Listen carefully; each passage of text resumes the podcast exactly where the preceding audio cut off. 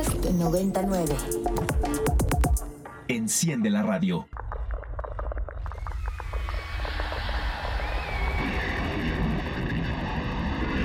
Radio Mórbido.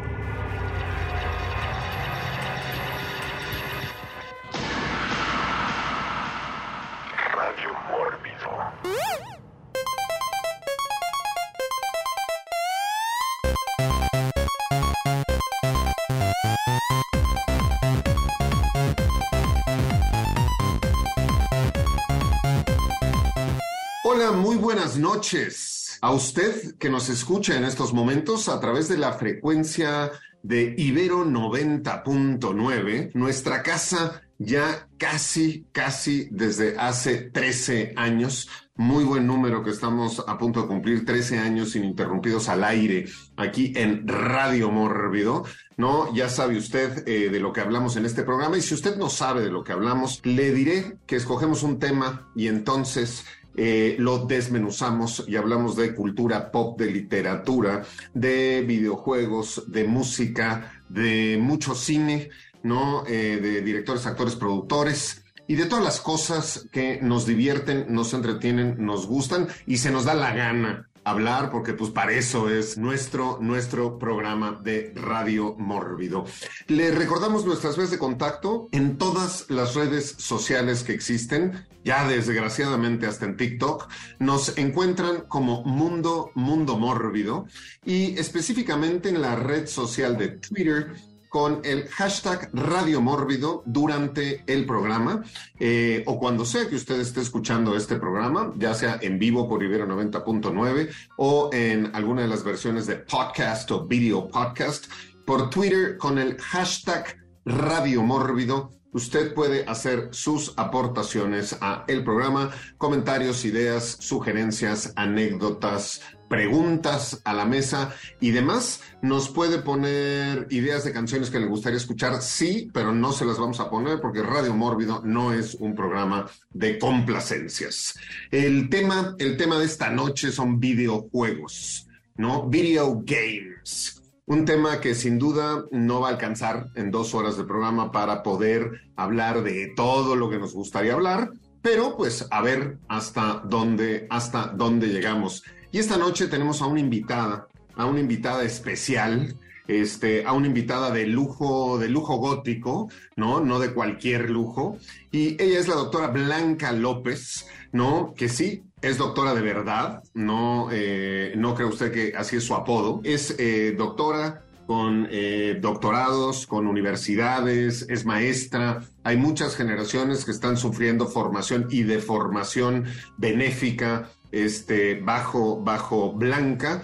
y ella además es sin duda la persona que yo conozco que tiene un mayor conocimiento sobre los videojuegos, pero en cuanto también a el análisis, los motivos, la razón, el, el por qué detrás de lo que hacemos nosotros como humanos, por qué nos divertimos, este, por qué nos congregamos eh, a hacer este tipo de actividades. Ya iremos hablando con ella eh, a lo largo a lo largo del programa. Un lujo tenerte, Blanca, en este programa. Bienvenida. Hola Pablo, buenas noches, muchas gracias. Ya teníamos rato de no pasar por mórbido y yo creo que va a estar padrísimo. Me parece muy bien. Blanca, ¿dónde te encuentran? ¿Dónde te encuentra la gente? ¿Cuáles son tus redes sociales? En Twitter como arroba nuclearwolf79 y en Facebook como Blanca López, entre paréntesis Nuclear Wolf, por aquello de que al señor Zuckerberg no le gusta que uses nombres extraños porque no vaya haciendo que secuestres a alguien. Entonces, ahí está el handler. Cualquiera de esas dos. También en Instagram, pero eh, ahí me meto cada 100 años. Entonces, pegando fotos de mis gatitos. Entonces, X ahí.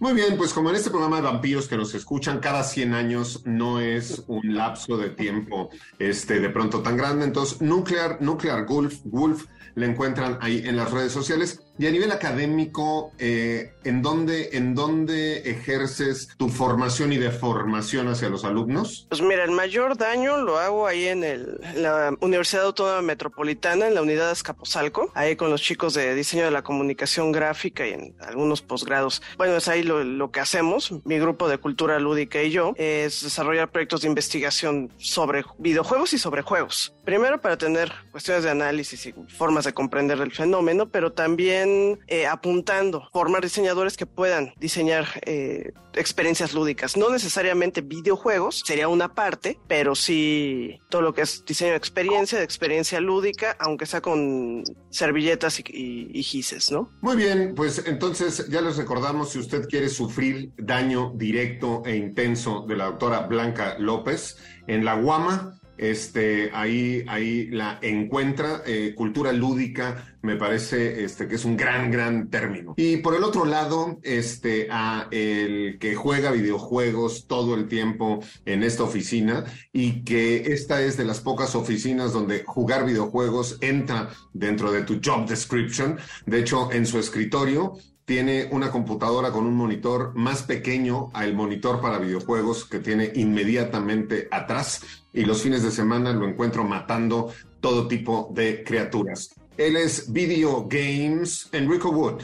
Buenas, buenas noches a todos. Buenas noches, Blanca. Gracias por estar con nosotros. Este, y sí, tengo que decir que después del cine y los cómics, los videojuegos son mi otro side dish, pero pues es el que menos, menos le, le dedico. No tiempo de juego, porque pues ahí sí estoy, como dice Pablo, en mi escritorio tengo un PlayStation 4, pero al que, eh, del que menos conocimiento tengo como a nivel académico, es más como de, de la experiencia y, y apreciar el diseño y la construcción, ¿no? Muy bien, y ese que se la pasa matando este como si fuera un videojuego a todos los wokes y a todos los críticos cinematográficos en México, ¿no? El asesino del videojuego y de la crítica, Eric Ortiz. Hola, hola, Pablo, Blanca, Enrico, todo bien por acá. Y sí, pues digo, precisamente me gustan también bastante los videojuegos donde pueden cometer cosas que en la vida real no. Entonces ya hablaremos de eso. Yeah, muy bien. Pues les recordamos a todos los que nos escuchan en este momento eh, y a los que participan en este programa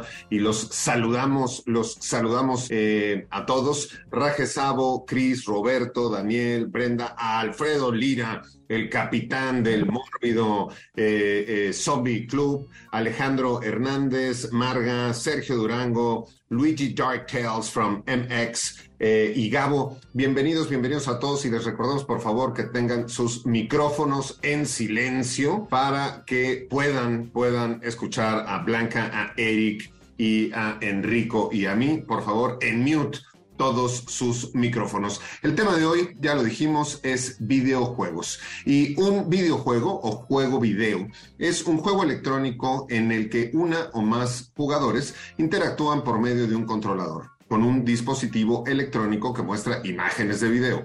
Este dispositivo, conocido genéricamente como plataforma, puede ser una computadora, una máquina de arcade, una videoconsola o un dispositivo portátil, como por ejemplo un teléfono móvil, teléfono inteligente o tablet.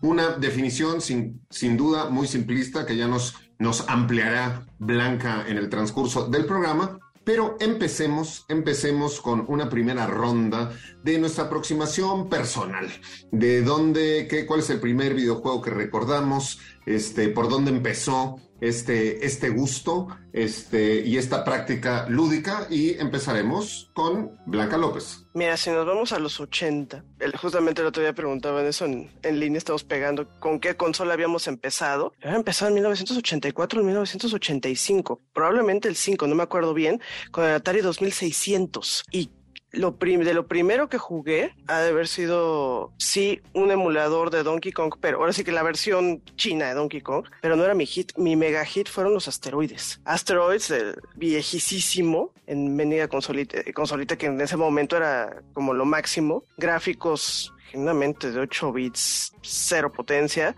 No podías guardar, pero pues últimamente ahí estaba lo elemental de, cualquier shooter, ¿no? Que es, la fecha en que me siguen gustando. Ya después le entraría al, NES y luego al, PlayStation y después de que me fui a PlayStation, Nintendo nunca volvió a saber de mí. Sí, es que nos daban espantos y y horrores, pero eso ya fue en los 90. El Atari, 80s. Sí, yo, yo recuerdo el Atari, ¿no? El Atari fue el primero, el primero con el que empecé. Por ahí había una, una cosa muy rara que vendían en los supers que se llama Commodore 64, ¿no? Con la Commodore 64 este, también. Los juegos de arcade sin duda fueron donde en realidad eh, yo practiqué más videojuegos y sí, sin duda el de Asteroids este, era uno, había otro de una como viborita este, que bajaba. También me tocó una época que pues muchos de los jóvenes que nos escuchan no entenderán, que teníamos unos, unos como videojuegos portátiles que eran mucho más grandes que el Game Boy, ¿no? Este, y que pues de pronto tenían dos botoncitos, una pantalla verde y una pelotita que plic, plic, plic, plic, y había que poner una como tablita, este, subirla y bajarla para pegarle a la pelota, Pac-Mans, etcétera. Y sí fui, sí fui niño, niño de arcade.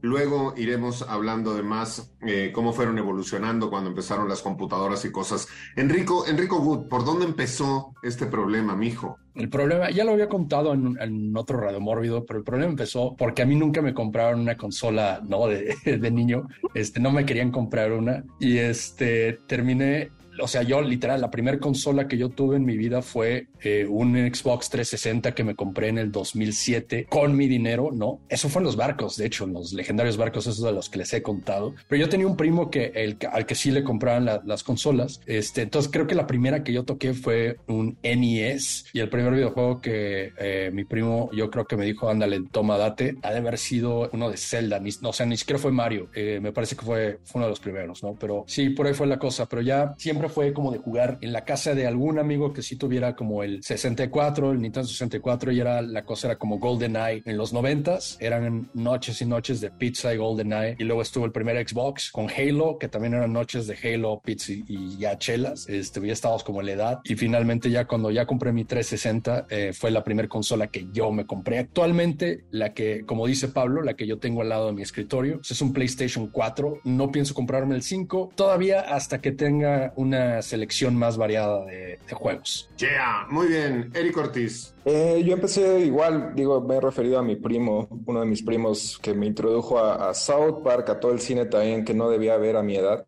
Y también él fue el culpable del tema de los videojuegos. A él todavía le había tocado de esta época precisamente maquinitas y todo. A mí ya no, ya fui más de, de consolas, finales de los 90 y sobre todo principios de los 2000 Y si mal no recuerdo ya en propia, debe de haber sido el GameCube, ahí el, ese cubito de Nintendo morado. Me gustaba bastante Nintendo, pero eventualmente creo que GTA, Grand Theft Auto sí me fue de esos juegos así que igual cambiaron de alguna forma todo para mí. Y también tuve muchas portátiles. Eh, ahí sí mi mamá, a diferencia de Enrico, a mí sí me las compraban. Me compraron el, Game Boy Color, el Game Boy Advance, eventualmente el PSP también. Lo jugué un montón el PSP. Entonces digo, sí, ya también en, años más recientes sí he estado un poco distanciado. Todavía tengo un Play 4, pero pues cada vez hay menos tiempo y sí te decantas más por una cosa que en mi caso obviamente es el cine. Muy bien, a ver, eh, los orígenes del videojuego se remontan a la década, década de 1950, cuando poco después de la aparición de las primeras computadoras electrónicas, tras el fin de la Segunda Guerra Mundial,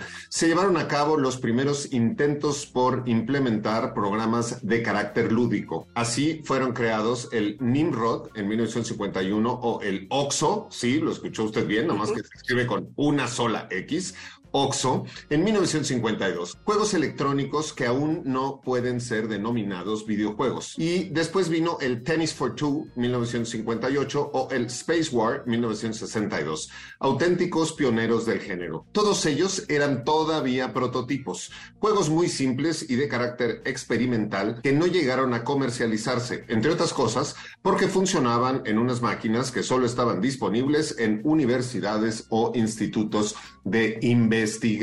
Y vámonos directo con Blanca, porque toda esta parte de lo lúdico creo que es muy, muy interesante. Esto de la cultura lúdica, esta cuestión, ¿no? Que estábamos eh, eh, ahorita diciendo de los primeros intentos por implementar programas de carácter lúdico. Eh, entonces, pues primero lo primero, primeros videojuegos, cómo surgen, cuál es no solo su origen, sino también su importancia y su cuestión social, Blanca. Pues mira, 1971 ya introdujimos Pong y con ello la violencia a la humanidad, ¿no? Muy, creo que la cuestión del, de lo lúdico ha estado desde que tenemos neocórtex. Es más, mucho tiempo, algo que trabajamos en la cancha de los juegos es que el juego humano era muy diferente del juego de los animales, porque el juego de los animales era muy mimético, es decir, les los entrena para cazar, para defenderse, para luchar, etcétera. Pues resulta que no, ya tenemos otros estudios donde resulta que también juegan para entretenerse. O sea, lo propio de un, de un organismo con actividad neuronal, digamos, saludable, es jugar. Jugamos para aprender, para explorar, para ubicarnos en el mundo. Y entonces, pues eso venía junto con pegado. En el momento en que tenemos una función neuronal como la del, ne- del neocórtex, pues nuestros juegos se hicieron bastante más complejos, independientemente del soporte que hubiéramos tenido. Hay remains de dados hechos todavía con, con huesitos, ¿no? Una cosa hermosa. Ya tenemos casi juegos, de- pues, no, no de azar de apuestas como los conocemos hoy, pero sí que están trabajando a retar los caprichos aleatorios del destino con esos juguetes. Y juguetes, bueno, desde antes de Cristo, antes de que fuéramos incluso sedentarios. En el caso de los videojuegos, creo que nada más fue traspasar algo que ya estaba en nosotros, en nuestra naturaleza,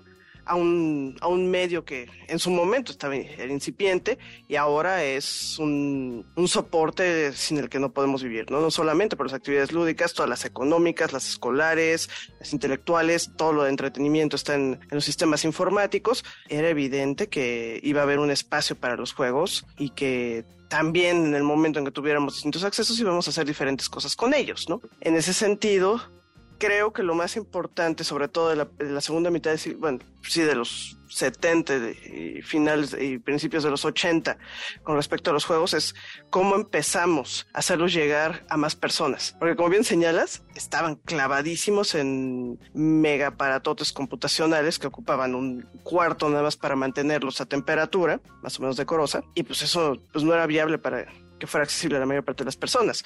En el momento en que se puede desarrollar algo muy parecido a un arcade, entonces sí ya la cosa cambió. Y cuando ya empezamos a tener también computadoras personales, porque ah, eh, aunque las primeras que salen al mercado sí existen, pero no es, no es común, y menos eh, en el tercer mundo, ¿no? O sea, sí, ya sé que en los 80 ya medio mundo eh, tenía computadoras en países como Estados Unidos, pues en México todavía era algo muy, muy, muy incipiente. A mí me tocaron computadoras hasta los 90, ¿no? Principios de los 90. Entonces, sí, la, la- pero ya, ya teníamos consolas y ya teníamos maquinitas, arcades. Yeah. Ese nombre de maquinitas este, ha perdurado hasta nuestros tiempos. Ya hablaremos más adelante en el programa de un proyecto muy interesante, muy actual, internacional, en el que estamos participando como Mórbido y en el que Blanca también este, participa, que se llama Maquinitas.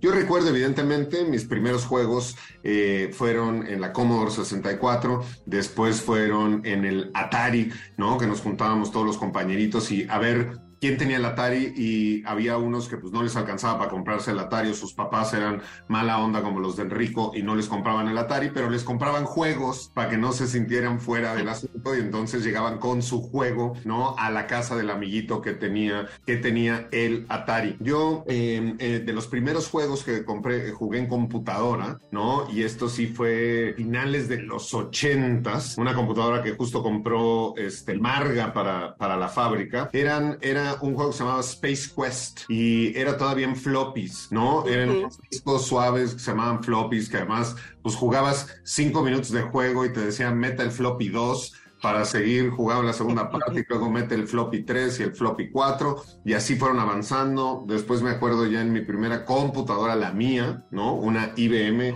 este, logré jugar Doom. ¿No? Pero que también eran juegos medio 8 bitsosos, este, sin, sin, sin gran resolución y sin grandes cosas. Enrico Wood, tus primeros, primeros juegos, primeros momentos. Bueno, así con lo- los primeros juegos, como yo sí soy de 1985, a mí me tocó como el NES y luego ya el, el salto hacia el Super Nintendo, que creo que ya fue cuando más me empecé a meter. Eh, sobre todo con jugar con un primo que sí me desconectaba el control a veces porque decía que le estorbaba. Entonces jugábamos eh, Mortal Kombat, que era como un, todo un tema en aquel entonces. Ahora veo ese primer Mortal Kombat y yo solo veo manchas de ketchup, ¿no? Este, y pixeles. Y este, pero el que sí me gustaba mucho era eh, The Legends of Zelda: A Link to the Past. Este, ese, es- es- ese era un juego que, que me, emocionaba bastante. Y luego vino este, este salto cuántico, porque sí, la verdad es que eh, de consola a consola de repente da unos cambios bruscos. Y esto fue en el 64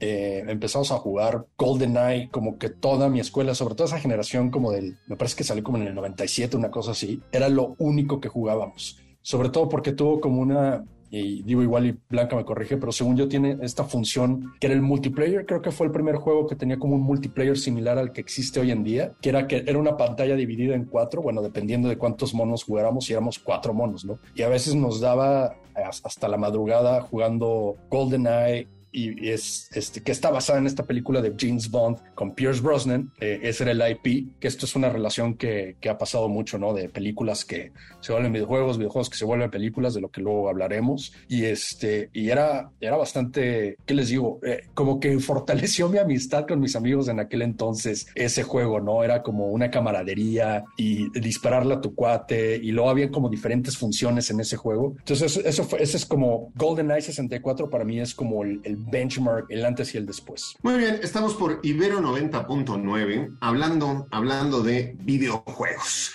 Y los videojuegos, tal vez usted, joven, que nos escucha, pues se, sorprende, se sorprenderá o se sorprendió cuando dije que sus inicios eran desde 1950, pero hay, hay videojuegos desde hace muchísimo, muchísimo tiempo y nuestra cultura sin duda ha estado acompañada y transformada por los momentos históricos, momentos tecnológicos, lo que incluye nuestra manera de jugar. Videojuegos no solo han estado presentes eh, desde hace tiempo en nuestros dispositivos electrónicos, sino también en la música. Y vámonos al primer segmento musical de esta noche, y esto es Ronnie Jones con la canción Video Games y regresamos en un momento aquí con todos ustedes a seguir jugando en Radio Mórbido.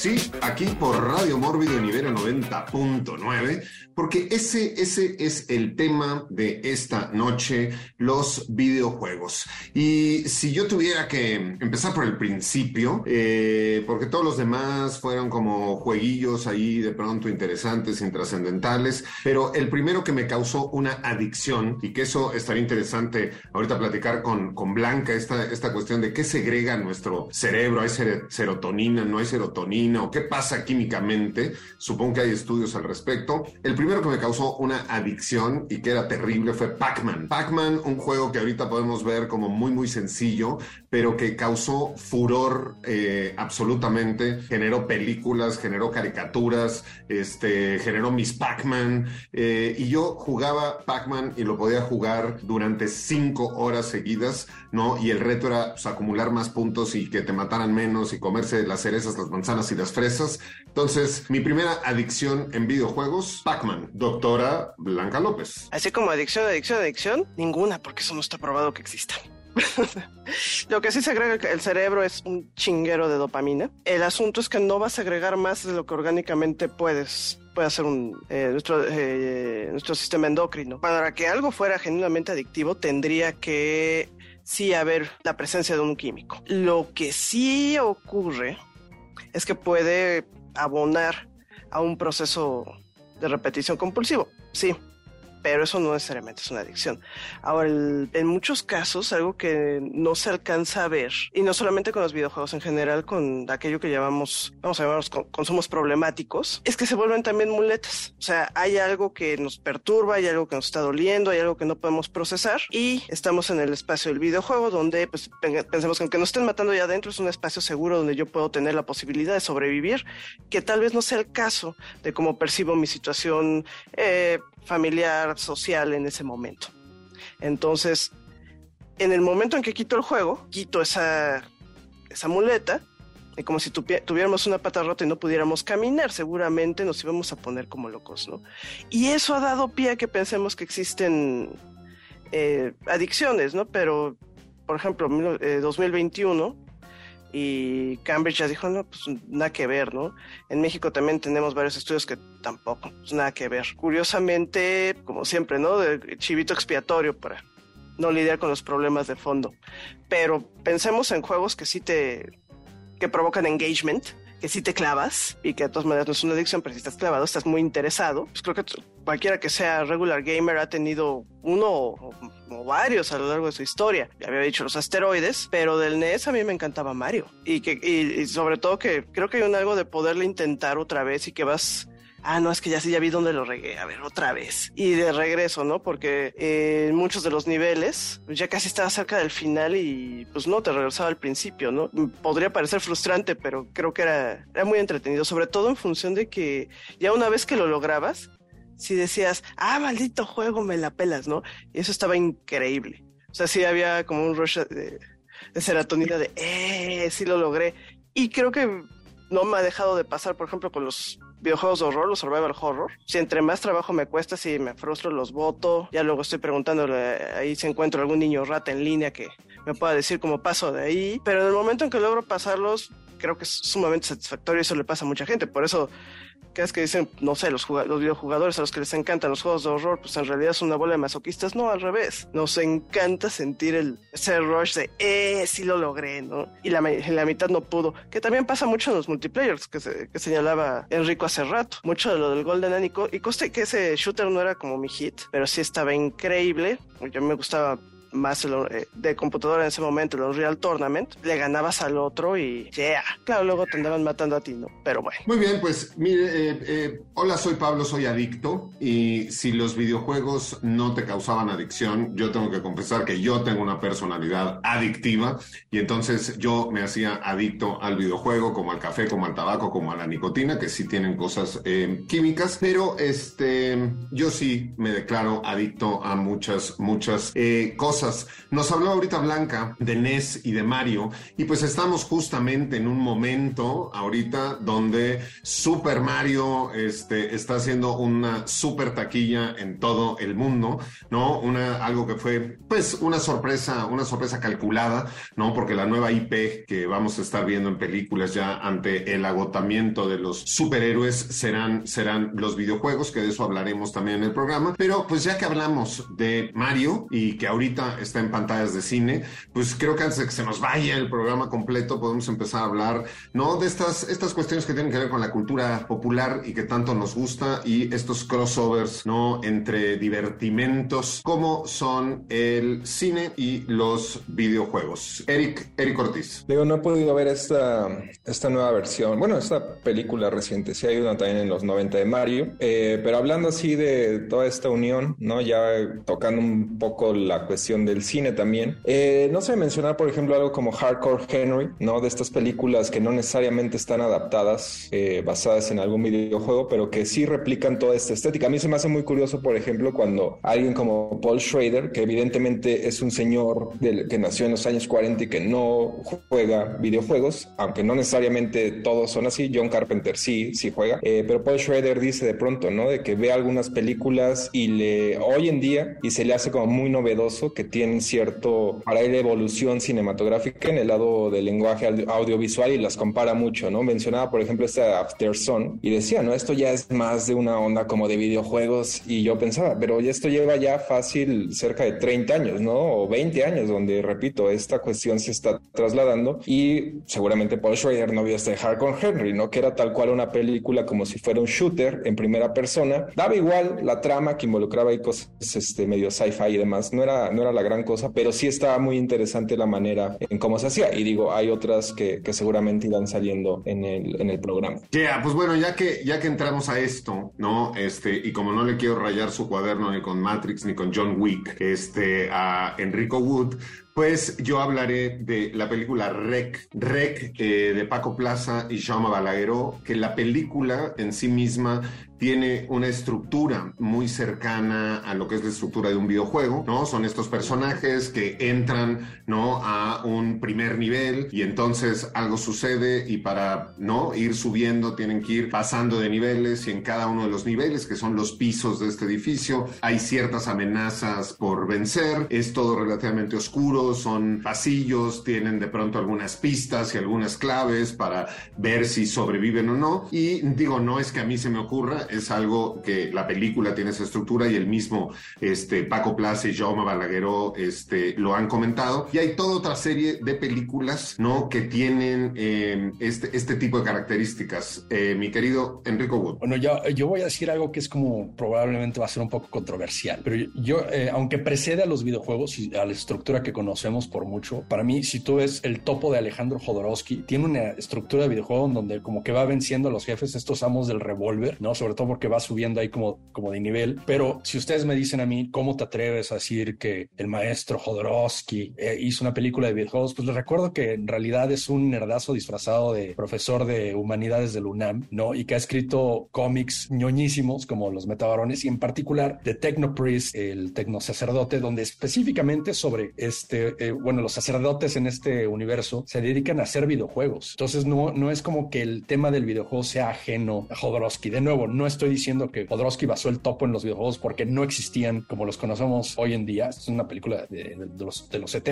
pero si la ves hoy en día, yo sostengo que es exactamente la estructura de, de un videojuego, ¿no? Es protagonista que se va enfrentando a diferentes jefes y cada vez que vence a uno adquiere una nueva habilidad, un nuevo stat. Yeah. Muy bien, Blanca López. Tienes razón, joven Enrico. Lo que pasa es que más que antes a los videojuegos, creo que los videojuegos y ese tipo de películas tienen una estructura muy atípica. Es más bien literaria, como capitular. Entonces, cada vez que tenemos esas estructuras capitulares, es muy fácil separarlas en, niveles, en episodios, y cada uno va cumpliendo un objetivo. Entonces, lo puedes ir resolviendo tal cual como si fuera un videojuego. Pasaba con esta, aunque es pequeña, con la de Bioy Cázares, de la ilusión, eh, la ilusión de Morel también lo vimos en Rayuela. Tiene que ver más con, este, con esta posibilidad de tener capítulos que se resuelven, plantean un objetivo, te dan con qué resolverlo y lo resuelven o no lo resuelven.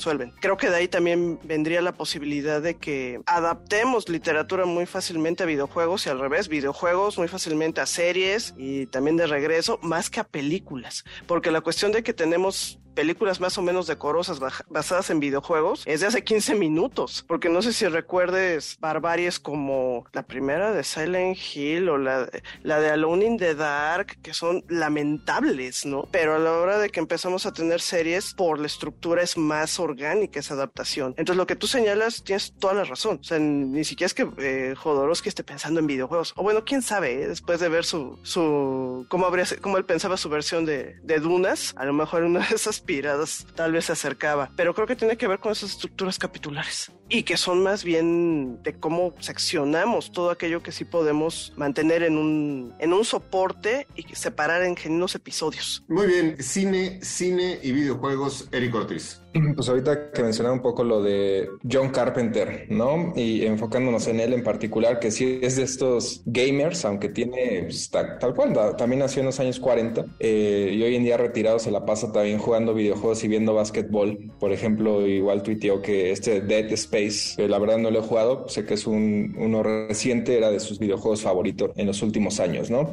Dicho esto, pues él también fue bastante influyente, ¿no? Para, las, para los videojuegos, como, eh, como se viene diciendo, ¿no? La literatura está todo conectado de alguna forma y obviamente también muchísimos videojuegos eh, han sido influenciados por el cine y en particular está este caso, ¿no? Muy curioso de, de la influencia que tuvo en Hideo Kojima, este creador japonés eh, de Metal Gear Solid, que él se asume, ¿no? Como un autor de videojuegos en alusión a los autores cinematográficos y que tal cual le tomó varias cosas ahí prestadas a Carpenter, en particular a la de Escape de Nueva York y que Carpenter no lo quiso eventualmente demandar porque sí ha demandado Carpenter, digo, en particular esa película se le han, le han tomado varias ideas. Ahí este Luke Besson sí los terminó demandando y le preguntaba, ¿no? De por qué a unos sí y a otros no. Y él decía, bueno, pues a Kojima sí lo respeto. Básicamente, eh, quizá con otras palabras más amables, pero eso era lo que daba y a Luke Besson, ¿no? Entonces digo, Kojima probablemente de los, de los más influenciados, ¿no? Él pone en su biografía de Twitter que eh, el 70% de su cuerpo son películas, ¿no? No es agua, sino son, es cine, es de lo que está eh, formado Yeah. Pues, a ver, sin duda hay mucha, mucha relación entre todas las plataformas distintas actuales que tenemos de entretenimiento, ¿no? El cine y los videojuegos tienen muchos, muchos crossovers, unos más afortunados eh, que otros. A mí, sin duda, Resident Evil me parece que es variopinto, me parece que hay cosas muy buenas, me parece que hay cosas muy malas, me parece que hay spin-offs que funcionan eh, mejor, eh, pero sin duda es una franquicia a la que yo como fan del terror, porque mi corazoncito es del terror absolutamente. Y entonces para mí Resident Evil es eh, una, una franquicia que me parece muy interesante y que además ha funcionado y tan así ha funcionado que van infinidad de películas de videojuegos, de spin-offs, etcétera, etcétera. Pero si hay una película que a mí me pareció horrenda absolutamente, pero que mezcla todo el asunto de, de los videojuegos, tendría que ser esta película de Pixel, ¿no? Donde pues a mí me dio mucho gusto ver un Pac-Man este, gigante destruyendo toda la ciudad, etcétera. Pero ya hablaremos más de, de, videojuegos, ¿no? Y de videojuegos y cine. Ahorita que regresemos, pero ya que hablamos de Pixels, pues vámonos a escuchar a Waka Flocka Flame con Game On featuring Good Charlotte y regresamos con todos ustedes aquí a Radio Mórbido.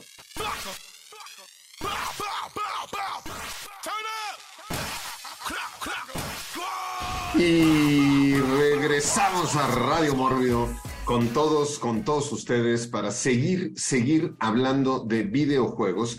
Y les recordamos a todos que por la red social de Twitter, con el hashtag Radio Mórbido, puede usted compartirnos sus videojuegos favoritos, sus anécdotas, sus recuerdos, la consola que tuvo, la que no tuvo, como Enrico Wood, y todo lo demás relacionado con los videojuegos. Creo, creo que hay muchos videojuegos que fueron clásicos eh, absolutos en su momento y referentes, referentes culturales. En algún momento eh, empecé mencionando a Pac-Man, porque sin duda marcó a toda una generación, pero Donkey Kong fue otro juego absolutamente clásico, Frogger, eh, otro videojuego de, ¿no? De Frogger es como cruzar una calle en la Ciudad de México. Este, también estaba Qbert, que era uno que tenía, ¿no? Que estar saltando eh, por aquí y por allá. Y sin duda, eh, son juegos que quedaron ¿no? dentro de toda una dentro de toda una generación ahora sí que cada generación tiene su música cada generación tiene también eh, sus sus videojuegos y sus franquicias yo hablaba de Resident Evil, que me parece eh, genial y la quiero mucho. Eh, no sé qué opina eh, el resto de la mesa sobre Resident Evil en general, películas y videojuegos. Empecemos por Blanca López. Bueno, Resident es una de mis sagas favoritas, junto con Silent Hill. Con todo y que las pueda yo criticar lo que sea, me encantan esos juegos. De hecho, gracias a Resident uno fue que me enteré que existía, bueno, primero mi, necesidad premiante de, de, tener un PlayStation 1 y siguiente que existían juegos de horror de ese tipo. Porque acostumbrados a, si quieres juegas con Sonic o juegas con Mario y ese tipo de juegos, están muy padres, pero cuando un pate me dijo es que hay uno con zombies. ¿Cómo con zombies? Me tienen yendo a casa de la tiznada a conseguir el, el mendigo juego. No, bueno, ya después de que me comió el primer zombie, ese que se voltea, hijo, ya, yo era conversa. Entonces sí, Resident me encantó. Resident Silent, eh, Silent Hill, por supuesto. O sea, todo lo que ha hecho Shinji Mikami. Eh, también, pues también Hideo Kojima. O sea, los, los ya señalaban los eh, Metal Gear, pero ya lo que hace, por ejemplo, en el caso de Dead Stranding, se me hace una cosa bien, bien, bien interesante. Y otro, me, enorme cantidad de juegos mensos, que a lo mejor eran de tres pesos, pero como juegos funcionaron súper bien. O otros como el que les mencionaba de Alone in the Dark, es un juegazo a la hora de que lo adaptan, eh, lo desgraciaron de una manera brutal, ¿no? Entonces, pues, ser, serían los que, eh, al menos en los 90, habrían marcado Beyond Salvation, ¿no? Yeah. Muy bien, a cada uno, a cada uno lo marcan, lo marcan distintas situaciones y tienen distintos, distintos recuerdos y momentos. Por aquí Sergio Durango nos comparte y dice, acá en Durango, a principios de los ochentas, los videojuegos, eh, los videojuegos públicos empezaron como los cafés internet. Eh, en un cartucho maloliente se nos asignaba, en un cuartucho maloliente se nos asignaba un Atari 2600 conectado a una TV blanco y negro y se rentaba por hora o fracción. Después llegaron las maquinitas de monedas o fichas. Eh, primera noticia, yo nunca me había enterado que esto existió. Qué bueno, qué bueno que nos platicas, Sergio, Sergio Durango. Eh, Resident Evil, Eric Ortiz. Yo la verdad, así en el lado de los videojuegos, sí nunca tuve una, una gran relación con, la, con los de Resident Evil. Me parece que sí son un poco antes, los noventeros sobre todo. Pero bueno, obviamente la historia del cine de terror se le debe a algo, ¿no? Incluso a los videojuegos como tal, en el sentido de que pues, prácticamente representan una suerte del revival del cine de zombies que antecede ¿no? estos videojuegos a lo que va a suceder a principios de los 2000, precisamente con la película de Resident Evil, la primera, y de la mano ahí que se estrena en el mismo año, ¿no? En 2002, la de Danny Boyle, 28 días después, que sí marcan ahora sí que el inicio del zombie para el siglo XXI, en que viene toda esta ola. Entonces es bastante importante. De hecho, hace, algunas, hace algunos días en Screen Slate eh, leí un texto interesante sobre esto de Resident Evil, porque iban a tener ahí unas funciones en 35 milímetros de la 1 y decían precisamente que no, no era exagerado decir, ¿no? Que era prácticamente el inicio de una suerte de tercera ola del cine de zombies, considerando a Romero, obviamente, y también a White Zombie en su momento, como con ahí con este Vera Lugosi, ¿no? Genial, pues sí, el, el, zombie dentro de su evolución este, también le debe, le debe muchas cuestiones al videojuego. Blanca López. No, rapidísimo, una acotación, pero la relación con el cine de terror todavía es antes. 1982 y el 83 tenemos adaptaciones de slashers, de, o sea, anda eh, Viernes 13, eh, Haunted House, también después va a venir, eh, bueno, sí, Halloween, por supuesto, Texas Chainsaw Massacre, o sea, la onda de tenemos una película que es un hit de taquilla y que debe de tener sus accesorios, entre ellos eh, pósters, afiches, postales y el videojuego en la primera eh, mitad de los 80 ah, bueno, también Tiburón era como que muy, si, es una, película que tiene recursos, habría sido algo necesario, ¿no? El, el zombie, pues también me estaba, estaba pensando en este título, no sé si lo conozcan, de eh, Zombies Ate My Neighbors. Es viejísimo también, eh, ochentoso, ¿no? Pero pues, los recursos no daban para tener pues tu juego de zombies chido, ¿no? Entonces daba para que te, estuviera persiguiendo un mono, que tú lo estuvieras persiguiendo, que el caso de Texas Chainsaw, y ya, pues bueno, hablando, de eh, videojuegos eh, y películas de terror, eh, habría que mencionar sin duda a Billy and Do You Wanna Play a Game? ¿No? Porque Zog, que pues se basa en juegos, también tuvo por ahí este, sus videojuegos. Creo que videojuegos de terror y el terror y los videojuegos tienen una gran, gran relación. Creo que en, el segundo, en la segunda mitad del programa podremos ahondar este, mucho más en, en eso, porque vale, vale la pena extenderse.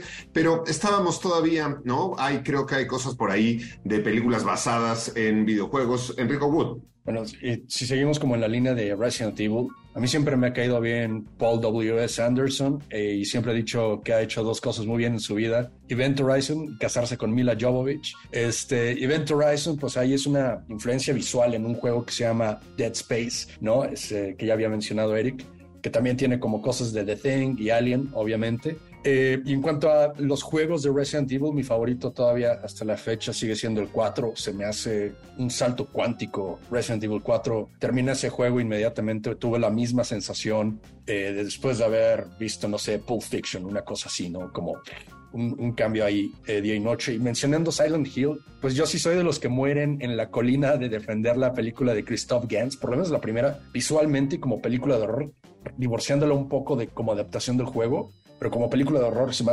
efectiva. Y Christophe Gans, este director francés, que es muy visual, eh, tiene una, la película anterior, la de Pack the Loop, eh, Brotherhood of the Wolf, visualmente influencia un videojuego que se llama Bloodborne, que también es como miopio, ¿no? En, el vestuario, en, en, la dirección de arte. Otra película que también influenció Bloodborne fue Bram Stoker's Drácula. ¿No? Eh, toda esta onda victoriana eh, en, esta ciudad que se llama este, Berman. Y, digo, volviendo un poco atrás a lo que mencionaba Blanca sobre esta, esta cosa como de la sensación de, de completar algo, Bloodborne me da absolutamente eso. Sobre todo es, una compañía que se llama From Software, que crea unos videojuegos que se llaman Dark Souls, eh, Bloodborne, Sekiro, donde tienes que dar por hecho que vas a morir continuamente. Es un poco como comer chile habanero y no poder, ¿no? Como detenerte y, este, y hay una cosa que Blanca igual ahí, me, va a decir que, tiene que, qué es o qué pasa, a la que le llamo, bueno, le llaman farming, que es esta área de los en el juego en donde tú como que matas muy fácilmente a una gran cantidad de enemigos que te dan muchos puntos, puntaje, y los subes de nivel, subes de stat, para regresar al nivel donde te andan madreando y te los abaratas como más fácilmente y este y como que te la pasas haciendo así. Entonces yo tengo que confesar que hace unos meses aquí en la oficina pasé una semana haciendo farming nada más para subir de nivel. Yeah. Muy bien, pues estamos hablando de todo tipo de videojuegos, los, los más oscuros, los más eh, violentos, los que eh, están relacionados con el cine de terror, pero también, ¿no? Desde los más sencillos como el, el, Space Invaders y el Pac-Man. Y sin duda hay videojuegos que trascienden, y ahorita, y lo decíamos hace rato en el programa, ¿no? Eh, Mario Bros ahorita en cines la está reventando. La doctora, este, Blanca López, empezaba también en el programa diciendo que de NES eh, Mario Bros era uno de los primeros juegos en los que se había enganchado y creo que todos de una u otra manera jugamos con eso. Entonces, llegamos a la mitad del programa, vámonos a nuestro segmento musical y al corte. Eh, y justo con toda esta idea de Mario Bros, eh, su importancia y su influencia, vamos a escuchar para que vean la importancia y la influencia, ni más ni menos que la cumbia de Mario Bros. Y regresamos con todos ustedes aquí a Radio Mórbido.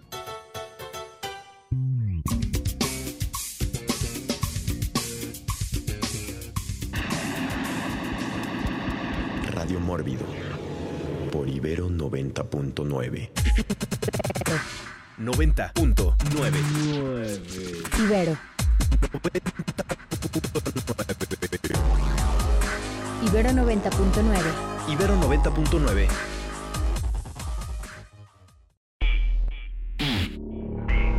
Para más contenidos como este, descarga nuestra aplicación disponible para Android y iOS o visita ibero909.fm.